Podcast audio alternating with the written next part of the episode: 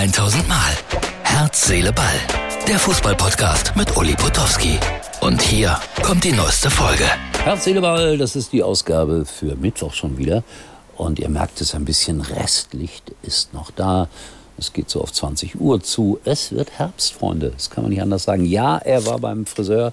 20 Euro investiert beim Barbershop in Kempten.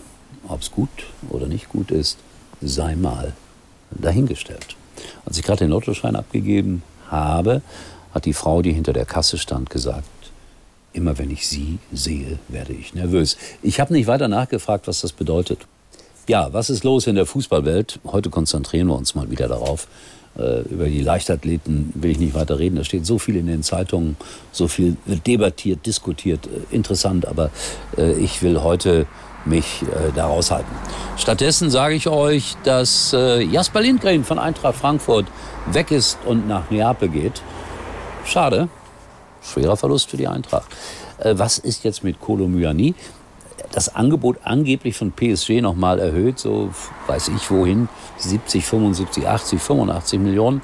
Und einen Spieler wollen sie dann auch noch loswerden. Die Franzosen, die würden einen dann sozusagen im Tausch auch noch geben.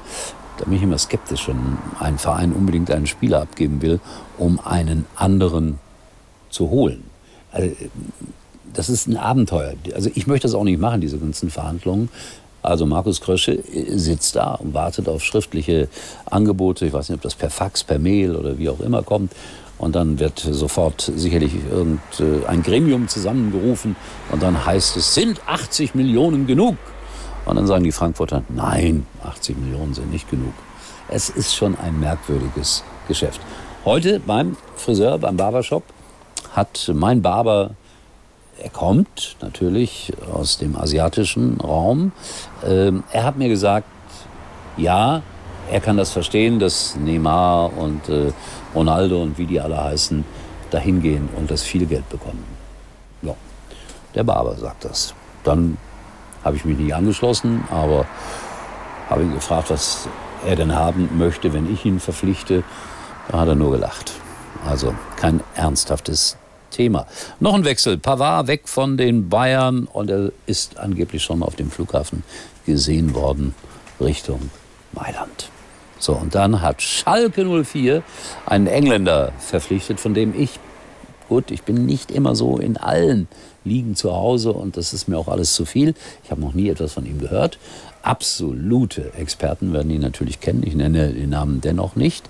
Ähm, und den haben sie geholt. Und jetzt wollen sie gegen Innenverteidiger, glaube ich. Jetzt wollen sie einen Engländer und Innenverteidiger, das geht immer. Jetzt wollen sie gegen Wien Wiesbaden gewinnen. Oh, oh, oh. Wenn das schief geht in der Britta Arena, dann möchte ich nicht im Vorstand des FC Schalke 04 sein und auch kein Spieler sein. Weil Schalke-Fans lassen sich manchmal komische Dinge einfallen.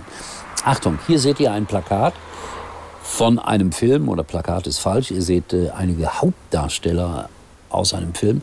Heißt Fußball ist unser Leben. Ich kann den Film nur wärmstens empfehlen.